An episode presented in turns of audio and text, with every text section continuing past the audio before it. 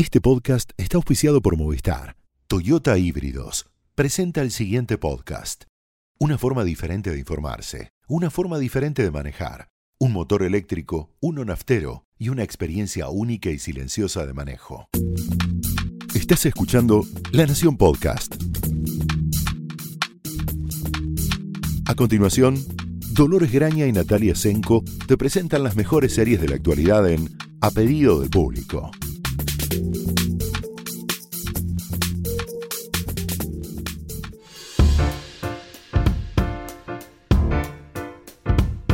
Hola, bienvenidos a un nuevo episodio de A Pedido del Público. Mi nombre es Dolores Graña. Yo soy Natalia Tresenko. Y hoy vamos a hacer un episodio especial a la memoria de Stan Lee. Sí, rest in peace. Eh, el finadito, como decía mi abuela.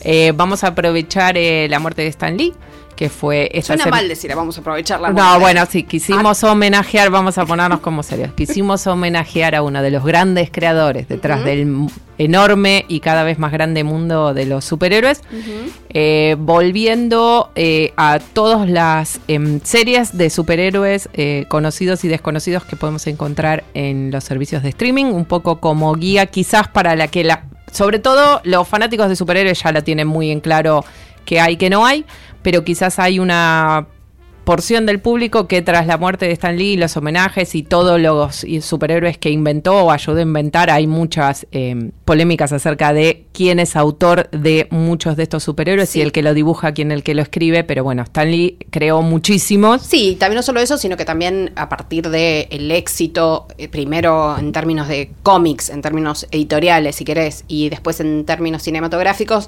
también fue la cara, el representante, el tipo que cuando Comic Con por ejemplo, era una reunión de 500 loquitos que, eh, lo digo con el mayor de los respetos porque soy uno de ellos, que les gustan los eh, cómics.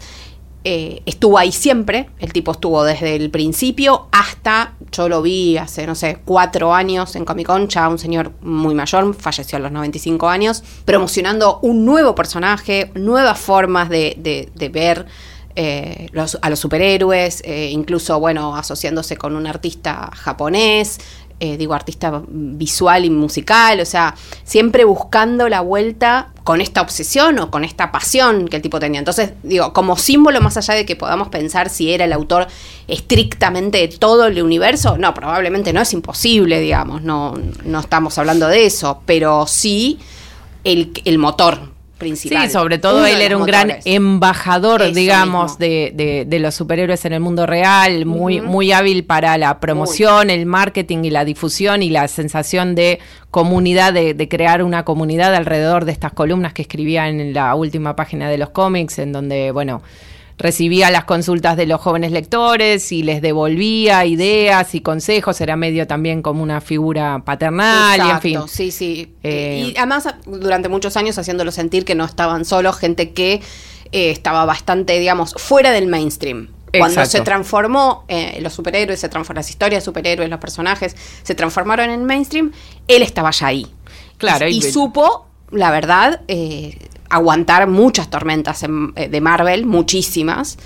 Eh, y el último tiempo que fue como más tranquilo y exitoso, eh, se lo fue reconociendo, bueno, aparecen los cameos en todas las películas, pero nosotros, digamos, en términos televisivos yo tengo un poco de contradicciones con, con los superhéroes, con Marvel, no, a pesar de que cinematográficamente no todas las películas de Marvel me interesan, o me encantan en realidad debería decir, sí todas me interesan. Con las series tengo, tengo medio una angustia existencial, sinceramente. Y la verdad que en materia televisiva siempre ha sido como un rincón medio más marginal del universo Marvel, no por, por razones diversas, o sea, eh, lo más interesante en cuanto más lejos está del universo Marvel cinematográfico, muchas veces es más interesante porque es más distintivo en personalidad y punto de vista.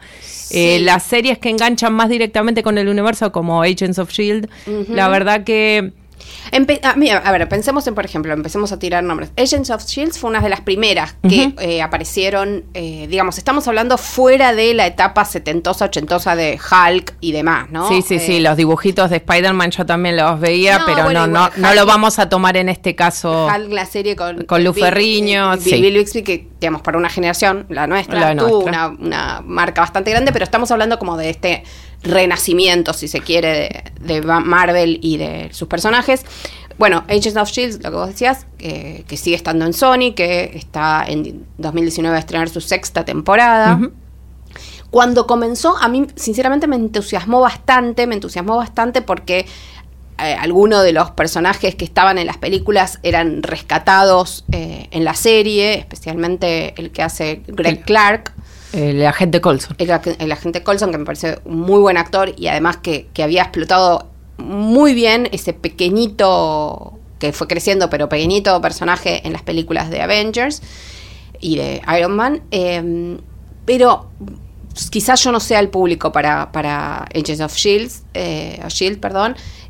Eh, rápidamente me parece que se armó como una trama demasiado compleja y al mismo tiempo, que es lo que me pasa con otras series de superhéroes, eh, por ejemplo, alguna de las de Netflix, el verosímil empieza a ser cada vez más transparente, quiero decir, transparente en el sentido de que cada vez más finito, cada vez se me corta el hilo muy fácilmente, a mí. Eh, digo, entiendo que hay mucha gente que ama a los superhéroes y que sigue, digamos, las idas y vueltas de Shield y, demás. eh, le completa un mundo que siempre estaba en, en los cómics, pero no en pantalla.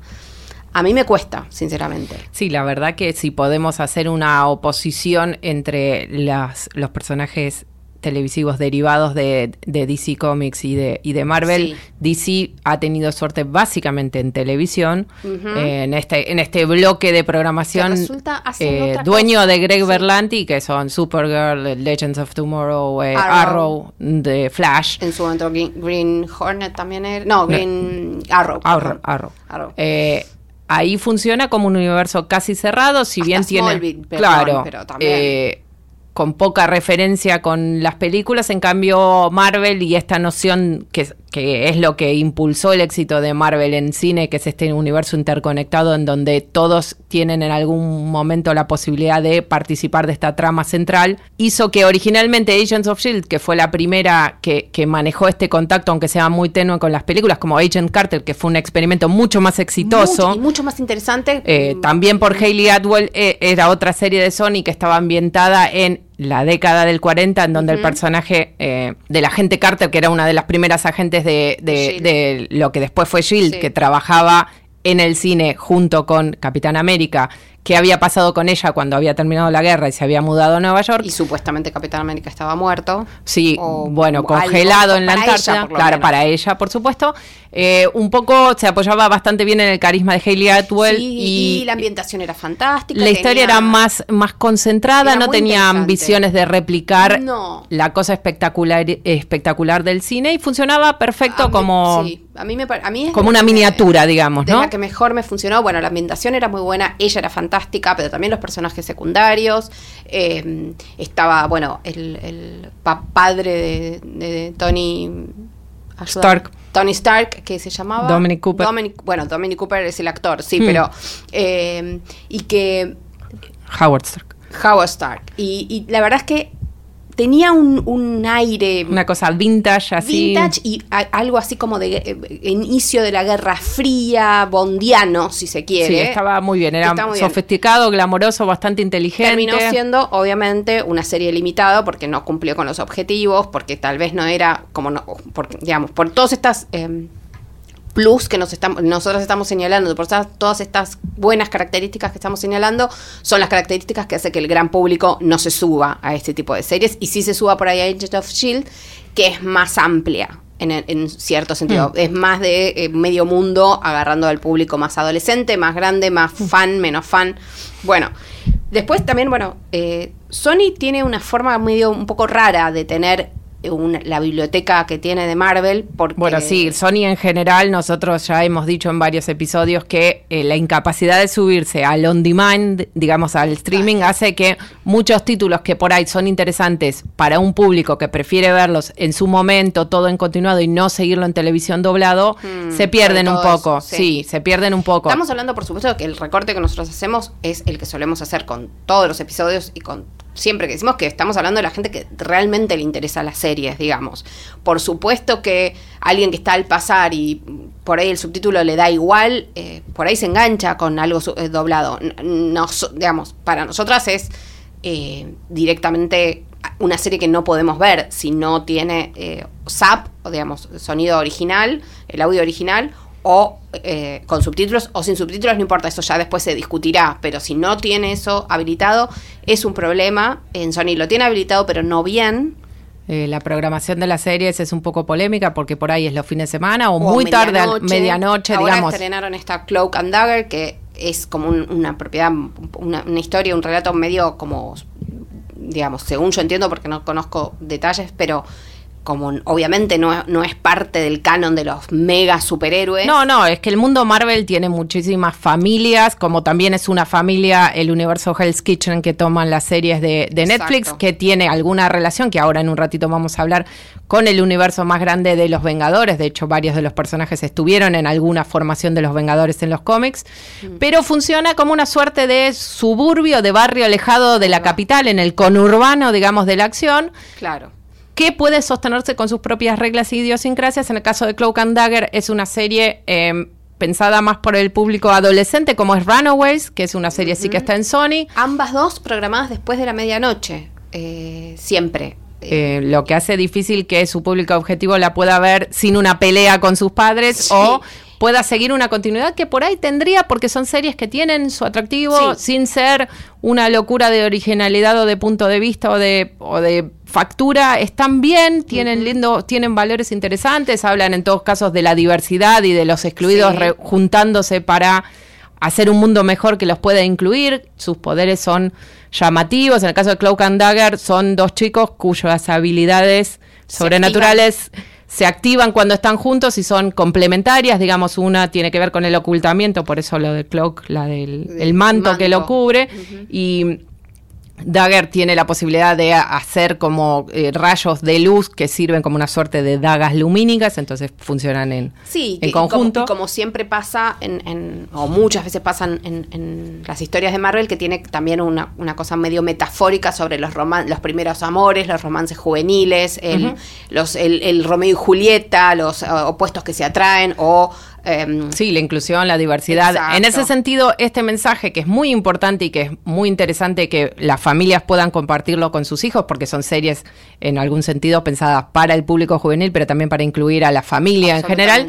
Lo mane tienen, comparten muchas cosas en común con las, con las series de DC, pero DC tiene un mensaje bastante más inclusivo, tiene a su favor que están incluidos sus temporadas previas, Sí. eh, están incluidas en la plataforma de Netflix, con lo que tienen un público mucho más Sí, grande en nuestro país. Las de Sony, bueno, tienen la, va- el- eh, están en flow, pero bueno, es capítulo a capítulo. Claro, hay Eh, que verlas, hay que grabarlas, digamos. básicamente. Mm, Bueno, y yo creo que igual hay, hay, una, hay una diferencia de calidad, pero bueno, no vamos a, digamos, a meternos con DC ahora porque sería No, no, eso lo vamos a dejar. para con Stan Lee también. Claramente. Avancemos Eh, entonces no, por acá. También pensaba esto que vos decías de la familia, una bastante interesante por diversos motivos, es una que se estrenó el año pasado, The Gifted, ¿te acordás? En Fox, Así es. que trabaja en la, también en la periferia del universo de los X-Men, no tan, no tan periférico, pero de alguna manera sí, eh, ocurre en el, en, el, en el universo de los X-Men, pero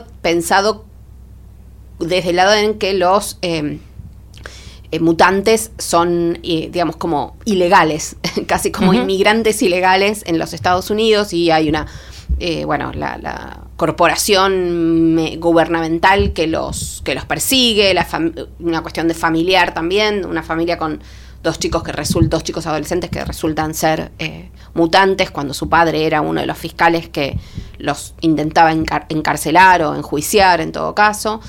Eh, y es una, es una serie bastante interesante. Los efectos están bastante bien los efectos visuales que son muy necesarios. Se sostiene sin eh, necesidad de cameos, eh, así como utilitarios de los mutantes, entre comillas, famosos, o no tan entre comillas. Y bueno, tiene una segunda temporada, creo que e- es más, e- y es ese camino, ya decíamos, de inclusivo, es ese camino de plantear un entretenimiento para toda la familia, como sucede con las películas también, de alguna manera. Claro. Eh, es una alternativa muy, digamos, muy interesante a lo que vos decías antes del universo Hell's Kitchen, que es lo que tomó Netflix, básicamente. Claro, eh, digamos, hay, es también el camino que toma Legion, que Exacto. es otra serie que está ambientada, digamos, en el barrio X-Men de, de la cuestión de Marvel, Sí. pero que no se necesita saber demasiado acerca de el personaje este central que lo compone Dan Stevens, que es en los cómics el hijo, el, el hijo, uno de los hijos del profesor Xavier, que es como el director de la escuela para niños mutantes de la que eh, se desprenden los X-Men como su, eh, sus egresados, digamos, en actividad, pero Sí. tiene muchísimas camadas y de hecho la formación de los X-Men es... eh, son miles. Mutantes Eh, claro, de los mutantes, claro. En todo Eh, el sentido de la palabra. Exacto, pueden tomar los que llegaron al cine, los más famosos, que seguirán llegando, pero también hay muchísimas otras eh, personajes secundarios, terciarios y cuaternarios, digamos, que han estado ahí. Eh, Legion lo que tiene es, visualmente es muy, muy Sí, creativa, es, sí. es de Noah Hawley, el creador de, de Fargo. La verdad que em, es una de las series más originales en, en términos Sí, eh, visuales. Y me parece notable también porque justamente es lo que estábamos diciendo, las dos, tanto The Gifted como, como Legion, van, tienen la misma madre, digamos, el mismo origen, y son completamente distintas. Cada una muy valiosa en su forma, comparten canal, digamos, las dos están en Fox, pero, pero, y, y- y universo. Pero después no tienen nada que ver una con la otra y son muy interesantes en sí mismas. Claro, Eh, eh, no, no necesitas saber absolutamente nada para disfrutarlas. En el caso de Legion, lo que toma el, el personaje principal es un, es un joven eh, con un diagnóstico de esquizofrenia severa que termina en un psiquiátrico y terminamos descubriendo junto con él Spoiler alert. Claro, que t- sí, es un spoiler muy, muy módico, Sí. que lo que él piensa que son alucinaciones son en realidad la manifestación de sus poderes. poderes, Lo que es muy interesante de la serie es que es una persona que primero creemos que tiene sus facultades mentales alteradas, que después descubrimos que tiene la facultad de alterar la realidad. Entonces, Y todo no lo es sabe y tampoco sabe su origen, que va a ir descubriendo. Y entonces no- la serie eh, logra muy bien mostrarnos el mundo tal cual lo ve el personaje central, que decíamos es Dan Stevens, el que era el galán de Downton Abbey, malogrado, otro spoiler de hace las- 44 se- se ven años. Las comillas, el galán. Eh, galán, comillas, comillas, comillas, sí, malogrado de, Abbey, sí. de Ma- Downton Abbey. Matthew. Crowley. Matthew era- Crowley. Eh, es otra serie muy interesante de la que no necesitamos saber absolutamente nada, ni quiénes son los X-Men, ni qué va a ser de ellos cuando finalmente Disney termine absorbiendo a los X-Men que toma de Fox en el cine. Es, es solo cuestión de tiempo. Eh, so- no sabemos qué va a pasar con ellos. Esta serie se va a sostener perfectamente. Legion es una serie que sigue, está disponible en Fox Play, la podemos Sí. recomendar ampliamente. Fue una Sí. gran sorpresa de hace dos años. Ujú. Ujú. Sí, Noah Hawley, eh, Hawley, además es un gran autor, uno de los showrunners más interesantes que han surgido en los últimos cinco años, digamos. Un novelista además, entonces tiene una mirada muy interesante sobre lo que cuenta y cómo lo cuenta y creo que vale la pena seguirlo. Son esas sorpresas que nos da a veces esto que yo decía antes. Yo tengo sentimientos muy encontrados con los superhéroes en la televisión. Cuando aparece en una serie así, me rein- rein- reintegro, digamos, me, me re- a ver, me vuelvo a enamorar, como quien decía. En lo que yo siempre le digo a Nati cuando dice una de superhéroes es eh, podríamos también aventurar que no hay un género de superhéroes. No, los, ya sé. los superhéroes son gente en el sentido de que hay series de superhéroes de todos los géneros. Tenemos, Sí. eh, como decíamos, series más bien familiares que tienen que ver, que in- incorporan, digamos, los relatos de iniciación y la sensación de estar excluido, de ser incomprendido, de no encontrar un grupo de pertenencia con los poderes sobrenaturales como una suerte de metáfora acerca de las posibilidades de la vida futura. También tenemos una serie súper lisérgica como es Legion, que toma los thrillers de la Guerra Fría y una cosa muy psicodélica acerca de eh, las puertas de la percepción, si quieren, con una cosa absurda y surrealista, muy interesante. Y después tenemos series como, por ejemplo, eh, todo el universo Hell's Kitchen de Netflix, que son básicamente series Sí. hiperrealistas, Sí, ahí, ahí- urbanas. Ahí, es donde a mí eh, empiezo a flaquear. digamos. Claro, en donde Sí. los poderes eh, son mínimos, digamos, los poderes sobrenaturales de los protagonistas son, están llevadas al, al mínimo posible para ser incorporadas en una plataforma realista sin alterar, digamos, las, eh, los riesgos de los personajes, porque si vos todo lo podés, realmente cuán angustiado podés estar acerca Sí. del futuro. Entonces está bajado al mínimo el umbral de las capacidades más allá del resto de los habitantes de Hell's Kitchen de lo que pueden hacer. Y el registro, como decíamos, es sumamente realista y tiene distintas vertientes acerca de el compromiso social. Sí. Están ambientadas en un barrio bastante poco favorecido dentro de lo que es eh, Nueva Nueva York. York. Y después, bueno, tenemos ahí, teníamos cuatro ramas de relato A que, ver, que tienen que ver con los cuatro integrantes de este universo, Los que son... mencionamos. Sí. Daredevil, que fue el primero que El se primero, ya exacto. lleva tres temporadas. Ajá. Jessica Jones, que fue la segunda, tiene dos temporadas, Y una completada esperando fecha de inicio. pero no la tenemos todavía No. disponible. Y después los finaditos también, los que ya quedaron bajo el, el, digamos, el corte que está haciendo Netflix bastante furioso de series que no decide no producir más, es Luke Cage, Dos temporadas, dos temporadas, y Iron Fist. una una temporada y mm, sí, una temporada de más, diría. Bueno, ahí está el tema, porque vos decías todo esto del realismo y yo acuerdo, y cuando empecé, empecé con mucho entusiasmo, en el caso, por ejemplo, de Daredevil, a ver, con un- un- mucho entusiasmo y también confieso con bastantes reparos, porque para mí, y esto es una opinión que puede ser eh, absolutamente discutida y la acepto por gente que haya seguido más de cerca la serie y las temporadas, para mí el, el actor principal, que es Charlie Cox, que es un actor británico, no tiene un carisma ni una ni un interés especial para ser de ese personaje De Matthew Mur- Murdoch, el, el abogado y vigilante, eh, abogado ciego y vigilante que eh, intenta hacer el bien bastante violentamente, pero bueno, en Hell's Kitchen. Eh, no digo que el otro, la otra opción que era el que hizo, la que hizo en cine, Ben Affleck, sea, Uf, haya sido mejor. Bueno, eh, fue una película.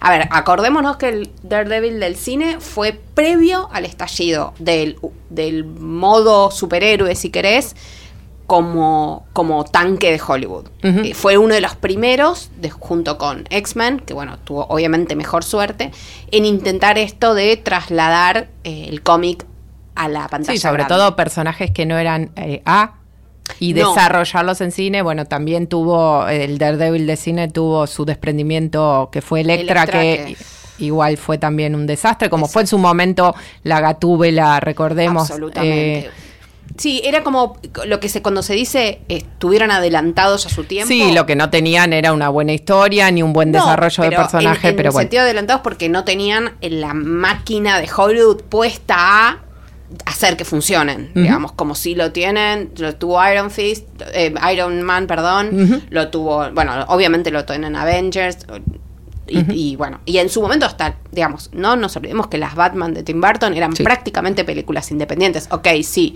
eran de los estudios Warner, pero eran películas que nadie Sí. estaba interesado en hacer, y se hicieron y fueron lo que fueron, bueno, fueron, una- yo creo, la pequeña semillita para que después lo que sucedió después. Pero bueno, en el caso, ya digo, de Daredevil, para mí tiene ese esa falla de fábrica, que es su protagonista. También vos decís realista, y yo te digo, sí, ok. Bueno, re- realista en el sentido, a, A ver, realista en mucho. términos dramáticos. Ya sé, a ver, a ver, eh, digo por ejemplo Defenders, que es donde es el, el- el Avengers, el, el de eh, los Vengadores de, la, de las series televisivas en términos Marvel, ¿no? Ok, Donde sí. se juntan todos estos personajes que nombramos para uno, en un objetivo común. Sí, que lo que tiene de interesante los Defenders es, a diferencia de los Avengers, son gente que básicamente son todos eh, solitarios. Cada uno de ellos... No están muy convencidos de No, no, se desprecian mutuamente y de hecho me parece que en, de- en Defenders, que no, no fue particularmente eh, un producto logrado, la verdad que yo esperaba muchísimo más de esa reunión, sobre todo la reunión porque pensaba que los, los elementos más flacos, como por ejemplo Iron Fist, iban a funcionar. De hecho, los momentos más graciosos es obviamente eh, todos burlándose de, del idealismo de Iron Fist, pero es muy eh, genérico y es siempre el mismo chiste y termina cansando. Sí, además, bueno, eh, tiene esta cosa. El villano, el villano no es gran cosa tampoco. No, no, no, y tiene esta cosa que tenés al personaje de Daredevil que está como en, en conflicto con su costado, digamos, heroico, si querés, o violento lento o lo que sea. Y hay, hay situaciones, digamos, de un nivel de absurdo y de, digamos, el verosímil tirado absolutamente al aire, digamos, de un tipo que es un supuesto superhéroe y que usa un traje y de repente como no quiere que lo reconozcan se ata una bufanda a la cara y está la bufanda de Jessica Jones de hecho que lo enteras con una bufanda en la cara y la verdad tenés que ser, y, lo respeto y lo entiendo, pero tenés que ser muy fanático y tenés que ser muy persistente para no decir, la verdad, tengo, tengo tantas series para ver. bueno, eso es algo que siempre recomendamos. Si la serie te expulsa por las razones que sean avanzadas, no es necesario. Eso pasó con Luke Cage, que también era un personaje que yo tenía muchas fichas por su aparición en la primera temporada de Jessica Jones, que era realmente muy interesante, para mí la mejor. Probablemente sí. De todas estas de acuerdo. ¿no? y que no supieron o no pudieron o no les interesó, no lo sé, desarrollar mejor porque creo que justamente cuando se, digamos, cuando se encontraron con un, héroe, si querés, eh, como Luke Cage, donde, digamos, es un héroe de la comunidad afroamericana, negra, donde defiende a Harlem y demás, algo pasó ahí eh, que lo hicieron a un nivel eh, de un idealismo, pero también de una, digamos, casi como si volviéramos a las historietas, en el sentido más cuadrado, en el sentido mm. más, más convencional, eh, menos dimensional del término, que digo, en las historietas está fantástico, hasta mm. en el cine se banca mejor. Pero en una serie bueno, con pretensiones realistas. Yo creo que el gran problema, es cierto, bueno, como decíamos antes, todos estos cuatro universos tienen como un, un hilo conductor. Si querés, en Daredevil es más que eh, tiene como grandes escenas de, de acción, de gran virtuosismo y de coreografía, pero en realidad su hilo conductor es la culpa, es en un punto hasta como un drama religioso. Sí, totalmente. Eh, en el caso de Jessica Jones tiene que ver obviamente con la cuestión de la de, de, de género, la victimización, la rotura de los de los del rol que deberían cumplir las mujeres.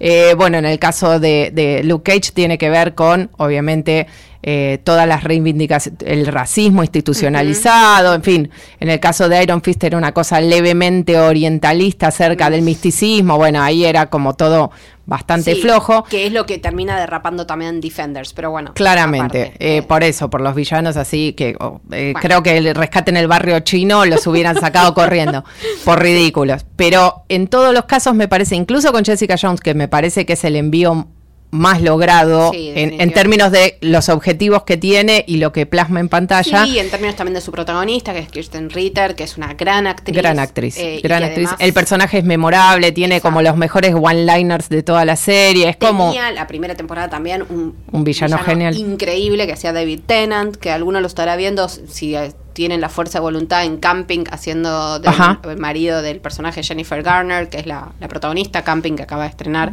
hace pocas semanas en HBO. David Tennant, sepan, no es eso que ven ahí. no, no, vean, vean la primera temporada de Jessica Jones.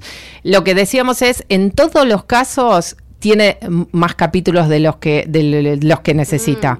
En muchos casos la historia está estirada para llegar a tres episodios que tranquilamente en ocho hubieran sido resueltos con mayor contundencia, sin necesidad de agregar conflictos secundarios, gente que aparece y desaparece de la acción, nada más que para ponerle una vuelta de tuerca de obstáculos para estirar la narración. Incluso en la segunda temporada de Jessica Jones, el personaje de Janet McTeer, que es fundamental para la historia de Jessica Jones, no le vamos a contar por las dudas que no lo hayan visto por qué. Las escenas entre ellas dos son magistrales, las el arco dramático de los dos personajes está muy bien planteado, muy bien elegido para hacer avanzar a Jessica Jones en el camino que los que siguieron los cómics saben que tiene que tener el personaje que finalmente tiene que dejarse de tomar y de protestar y hacer algo eh, por Hell's Kitchen, como sí muy bien encarna... Eh, Murdoch desde el principio, que Sí. es un tipo comprometido con cambiar el mundo, mejorar, a- ayudar a los, a los, a los menos favorecidos, pero que él, bueno, lo enreda acerca de lo que él siente que sus pulsiones violentas y su necesidad de entender el bien y el mal en términos muy de muy Religiosos, sí. muy religiosos y muy eh, separados el uno del otro, que no es un problema que aqueje a Jessica Jones, No, claramente. definitivamente no. Lo que lo hace un personaje mucho más rico porque puede dar lo mejor de sí sin esperar nada a cambio y después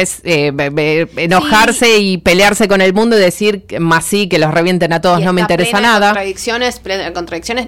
Es un personaje, como vos decías, que desafía los límites del género sin dejar de marcar las diferencias de género sin, si- sin victimizarse, Por pero toda, pero al mismo tiempo eh, dejando muy claro el lugar en el mundo que tenemos las mujeres, que ti- en, en- en este caso además una mujer, digamos, que desafía toda norma eh, del patriarcado, si querés. Claro, y aparte que se niega a ser víctima incluso cuando es Cuando víctima. es, sí. eh, por eso la primera temporada en particular de Jessica Jones el- se las recomendamos ampliamente Mm, para la sí. gente que dice a mí no me interesan las historias de superhéroes. No, bueno, sobre todo por esto, para que se den cuenta que las historias de superhéroes en realidad son historias. Eh, podemos contar a través de los superhéroes. Jessica Jones tiene unos poderes, incluso ella lo dice en muchos casos, bastante módicos, que tiene que ver con un poco más de fuerza que lo usual, bastante más porque puede parar un auto en movimiento Sí, sí. Y puede eh, planear bajito, digamos, puede volar. Saltar alto. Saltar alto, lo que le sirve muy bien en su trabajo como investigadora privada.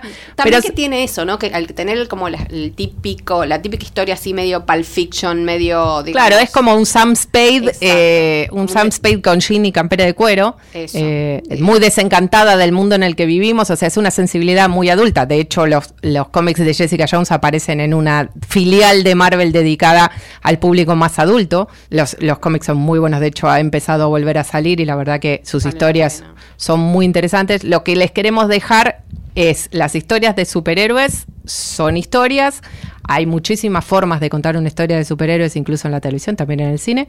Así que basta Sí. que encuentren y que algo que les interese. que dijimos es lo que está. Lo que viene es, Es un montón. Un montón. Y es, es incógnita, pero porque también, eh, digamos, va a ser, digamos, una revolución en sí misma, que es el, el servicio de streaming de Disney. que Sí, ya Disney ten- Plus. Disney Plus, que ya tiene Disney nombre. más. que- bueno, que ya tiene nombre, que eh, será en 2019, no sabemos bien, no, no sabemos mucho más que eso. Claro, serán fin de 2019 para Estados Unidos. Es probable que si llega a la Argentina llegará claramente en 2020, pero las series de superhéroes son una gran apuesta de Disney, obviamente que La, la lista de que Marvel. conocemos es la serie de Loki. Ya confirmada con Tom Hiddleston, su intérprete en cine. Exacto, eso es lo, lo interesante, ¿no? Eh, la serie de Scarlet Witch y Vision. Sí, esa todavía no la tenemos confirmada, pero en todos los casos la idea de Disney es precisamente llevar estos personajes secundarios dentro del tinglado gigantesco de los pero Avengers. sumamente interesantes. Muy interesantes. Y exitosos. De hecho, la Bruja Escarlata tiene un, eh, una historia en los cómics eh, telenovelera y cataclísmica, porque los poderes de la Bruja. Escarlata son mucho mayores que los que se ven en el cine. eh, y incluyen viajes en el tiempo, alteración de la realidad, eh, hijos imaginarios de pareja. Pará, pará. Si aparece una décima parte de lo que le ha pasado a la Bruja Escarlata en los cómics, yo compro. Bueno, y después la que sí está confirmada, que es Falcon y el Soldado del Invierno. Los dos amiguitos, los dos sidekicks de Capitán del América. Capitán América, que también lo van a hacer sus actores originales del cine. En el caso de El, el Soldado del Invierno de Sebastián Stan, en el caso de Falcon es Anthony Mackie. Ujú. Así que bueno, eso mm, no ya sé, con esas tres series tenemos para bastante para- tiempo para O conversar. sea, hay superhéroes para ratos. Por supuesto. quedémonos en las series. En el cine Por está claro supuesto. que también, por supuesto. Así que bueno. Pero esto fue para, para decir que Stanley también eh, puso mucho en la televisión y en las series actuales de las que hablamos todo el tiempo, ¿no? Eh, así lo, lo despedimos. Lo despedimos así.